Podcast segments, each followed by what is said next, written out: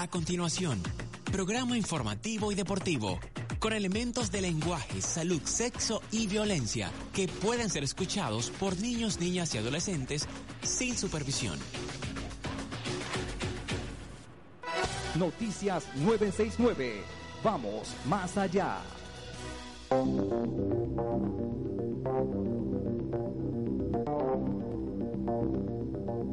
Hola, ¿qué tal amigos? Sean todos bienvenidos a Noticias 969 porque somos noticias, somos otra radio. Resaltándoles desde ya que estamos bajo la dirección y supervisión de Jacinto Sández en los controles máster Amilcar Solano. En la conducción estaremos Iván Chacín Jr. y quienes habla Carlos Arevalo. Todo con una producción de Marco Pérez y Manuel Carmona. Muy buenas tardes, Iván. Buenas tardes, Carlos, y buenas tardes a toda esa audiencia que nos escucha. Recordarles que nos pueden seguir a través de nuestras redes sociales en Facebook como FM Deportes 96.9 FM. Debemos mencionar que el 28 de febrero de 2013 fallece Pompeyo Davadillo, quien fuera el cuarto venezolano en participar en las grandes ligas. Pompeyo se convirtió en el, el primero de agosto de 1953 en el primer beisbolista zuliano y apenas cuarto venezolano en jugar en grandes ligas al formar en la fila con los senadores de Washington, cuando contaba con 25 años de edad y con 1.60 metros de estatura. Pompeyo se uniformó de Grande Liga después de Alejandro Patón Carrasquel, Chucho Ramos y Alfonso el Chico Carrasquel. Y fue el primero de agosto de 1953, el día que debutó en las mayores con el equipo de senadores de Washington, jugando contra el equipo de los Medias Blancas de Chicago, donde estaba Alfonso Chico Carrasquel. Tras una lesión del campo corto Pete Runnels en el séptimo inning, entró Pompeyo y de esta forma se enfrentó en su primer turno al bate a Billy Pierce, quien lo ponchó.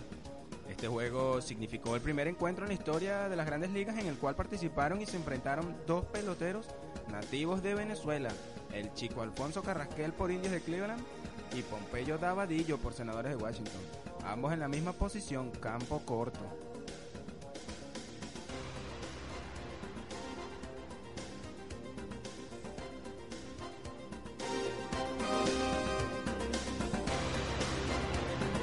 Noticias 969.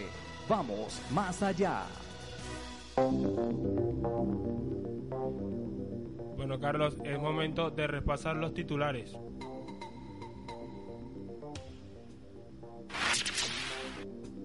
Freddy Galvis se perderá algunos partidos del sprint training por dolencias. Copa Sudamericana. El Zamora Fútbol Club cayó por goleada en Uruguay y quedó eliminado. El guariqueño Edwin Pernía ve minutos en la Liga de Fútbol Ecuatoriana.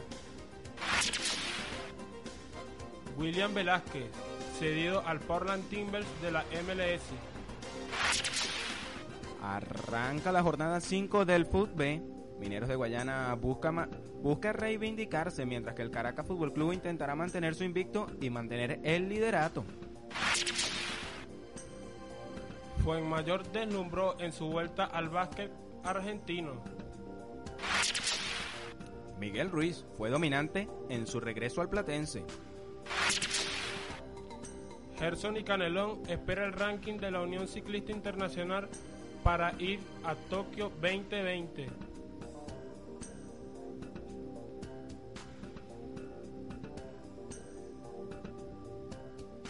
Noticias 969. Vamos más allá.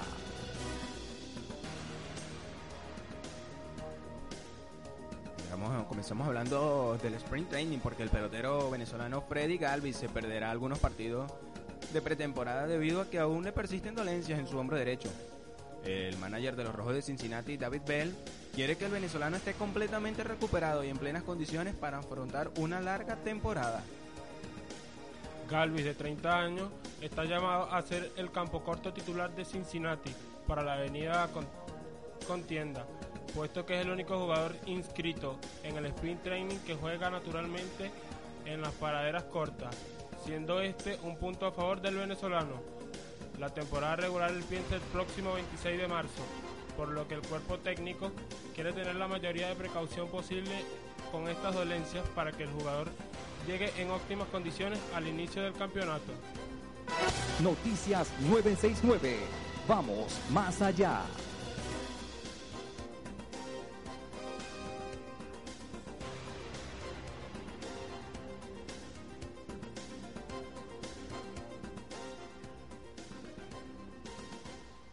Ahora es momento de hablar de fútbol porque continúa la mala racha de los equipos venezolanos en competiciones internacionales. Y esta vez, el día de ayer, el Zamora Fútbol Club cayó derrotado con un marcador de 3 goles por 0 frente al cuadro de Plaza Colonia, uruguayo. En el partido correspondiente a la vuelta de la primera ronda de la Copa Conmebol Sudamericana 2020. El choque que fue disputado en el Estadio Municipal Alberto Supici de Colonia, en Uruguay. Con este resultado, el conjunto blanquinegro queda eliminado tras perder con un global de 3 goles por 1.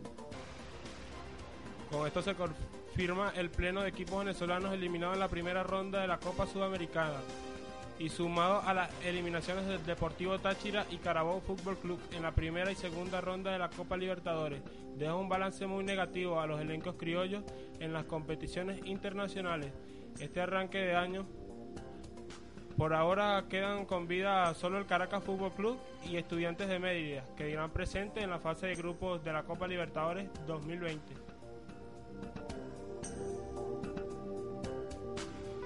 Noticias 969. Vamos más allá.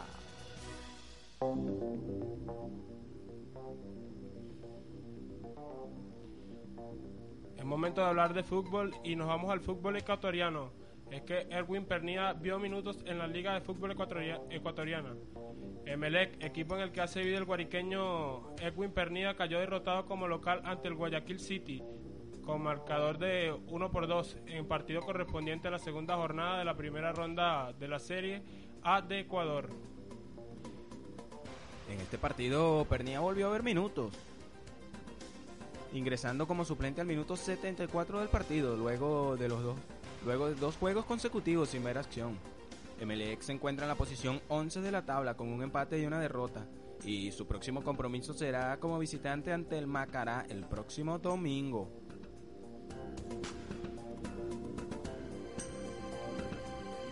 Noticias 969. Vamos más allá. Seguimos hablando de fútbol, pero ahora nos vamos a la Major League Soccer. El defensa central William Velázquez ha sido cedido al elenco dirigido por Gio Savarese y irá presente en la temporada 2020 de la Major League Soccer. El criollo que pertenece al Watford de la primera de la Premier League inglesa estuvo cedido en la temporada pasada en el United Chiva de la segunda división de Japón y será compañero de Pablo Bonilla y Renzo Zambrano, quienes también estarán en Portland Timbers.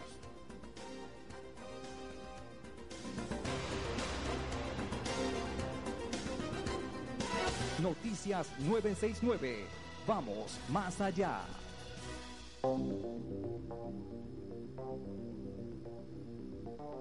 Es momento de hablar de fútbol porque el día de hoy inicia la jornada 5 con Mineros de Guayana visitando al Gran Valencia. Para de esta forma abrir la jornada 5 del fútbol venezolano, los de Bolívar salen con el objetivo de limpiar su reputación esta temporada, mientras que los de Carabobo buscarán una victoria que les ayude a afianzarse en su lucha por la permanencia. Minero sufrió una caída dolorosa contra el Sporting Duqueño de Paraguay cuando estuvieron a un gol. con- terminaron con un global de 5-4 de alcanzar el boleto a la próxima ronda de la Copa Sudamericana. En otro partido de este viernes, el Caracas Fútbol Club recibe en el Estadio Olímpico de la Universidad Central de Venezuela a la Academia de Puerto Cabello con la misión de lograr una victoria que les permita mantener su invicto, el primer lugar de la tabla y llegar con una mayor motivación para luchar el martes contra Boca Juniors en la Copa Libertadores. Noel San Vicente puede presentar un 11 con variantes la noche de hoy ante los académicos. Descansar piezas claves es una opción para que estallen a tono contra los argentinos. Aunque los avileños pretendan descuidar la competición doméstica, puesto que también es una prioridad. Son uno de los cuatro equipos que aún no conocen la derrota y se ubican en la cima de la clasificación. Ante estos, Los tres puntos de hoy son esenciales para seguir afianzados en la cima del fútbol. Por su parte, la Academia salta el césped de la UCB con la misión de lograr su primera victoria del campeonato y así poder aguar la fiesta vileña antes de que estos inicien su andar por la Copa Libertadores 2020. El resto de la jornada se jugará con los siguientes partidos. El día sábado, Atlético Venezuela recibe al Monagas Sport Club, mientras que Trujillanos visitará al Lala. El plato fuerte del día de mañana será el encuentro entre el Club Deportivo Lara y el Deportivo Táchira en el Estadio Farid Richa de Barquisimeto. El día domingo habrán dos partidos, Yaracuyanos versus Estudiantes de Mérida y Portuguesas versus Zulia. La, la jornada terminará el día lunes con el partido entre Zamora Fútbol Club y Metropolitano Fútbol Club en el Estadio La Carolina de Barinas.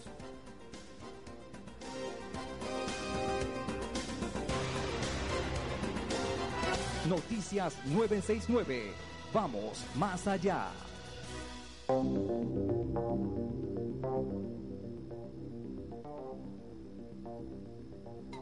De hablar de baloncesto porque el Obra Básquet del venezolano Fernando Fuenmayor no pudo y cayó derrotado ante los punteros de la Liga de Desarrollo Argentina, Quinza, por un resultado de 86-82.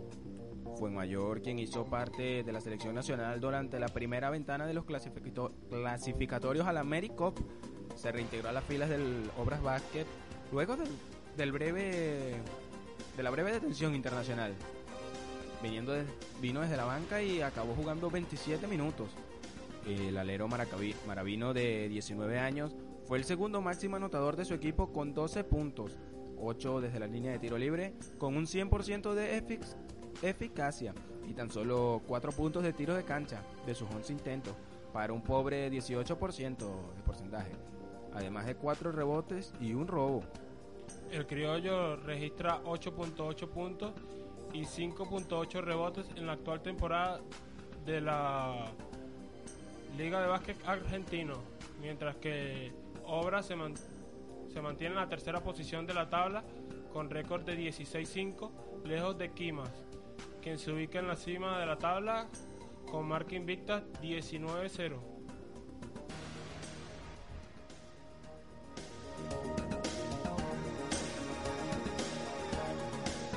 Noticias 969.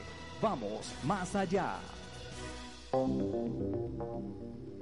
Seguimos hablando de básquet, pero ahora de Miguel Ruiz, que fue dominante en su regreso al Platense. Miguel Ruiz retornó al Platense después de defender la camiseta vinotinto en las eliminatorias de la América contra Argentina.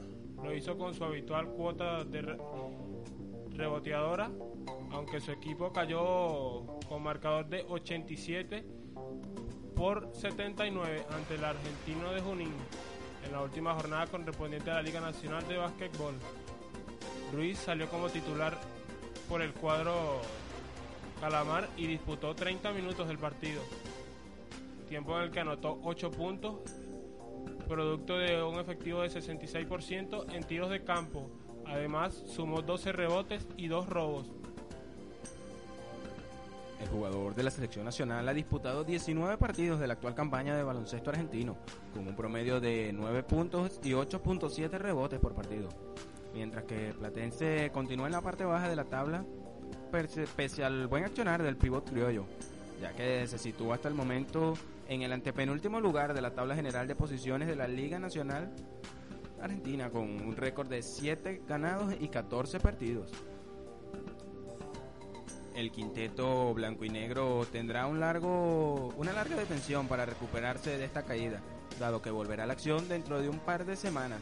Será el 9 de marzo, fecha en la que se medirá al Olímpico de la Banda, club que es décimo en la clasificación con marca de 9 ganados y 10 perdidos.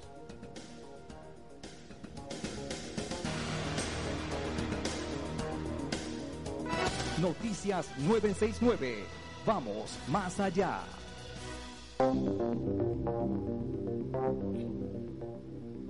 Es momento de hablar de ciclismo y es que Gerson Canelón espera el ranking de la Unión Ciclista Internacional para ir a Tokio 2020. final en el, en el repechaje del Campeonato Mundial en la serie Kerin en Berlín, al finalizar tercero, sin posibilidad de adquirir una de las dos plazas a la etapa final del torneo, se ubicó en el puesto 13 de la lista general. Canelón comenzaba su participación en el Mundial de Ciclismo de pista en Berlín, Alemania, y quedó fuera del Higgs en la fase clasificatoria y finalizó quinto en la misma, sin posibilidad de una de las dos plazas directas para los cuartos de final. Sin embargo, para el venezolano las puertas aún no están cerradas y podría optar por una oportunidad de seguir en el torneo, pues se presentaba en el repechaje. En el repechaje, Canelón quedó tercero por debajo de Kenny Jackson de Gran Bretaña y Sam Webster de Nueva Zelanda, sin posibilidad alguna de alguna de las dos plazas que daba el repechaje para continuar en los cuartos de final del Mundial.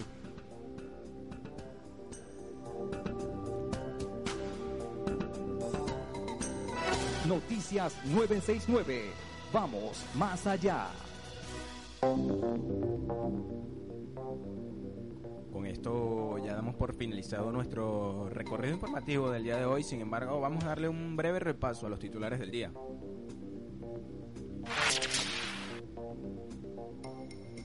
Freddy Galvis se, se perderá algunos partidos de pretemporada por dolencias. Copa Sudamericana. El Zamora Fútbol Club cayó, cayó por goleada en Uruguay y quedó eliminado. Edwin Pernía ve minutos en Liga de Fútbol Ecuatoriana. William Velázquez, cedido al Portland Timbers de la Major League Soccer. Fuenmayor deslumbró en su vuelta al básquet argentino. Arranca la jornada 5 del fútbol venezolano.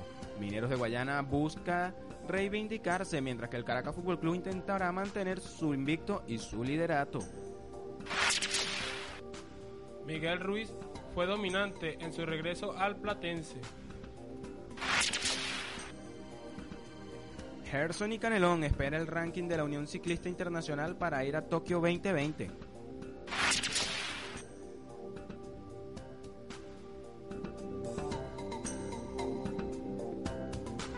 Noticias 969. Vamos más allá.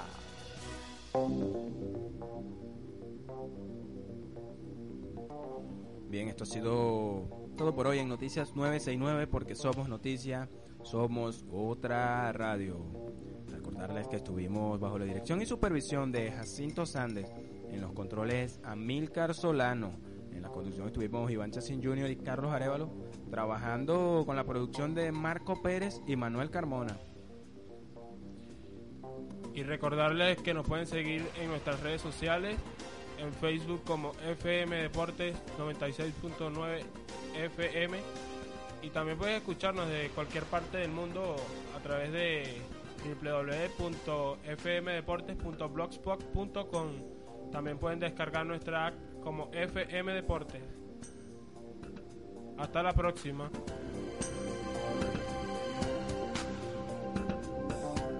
Noticias 969. Vamos más allá.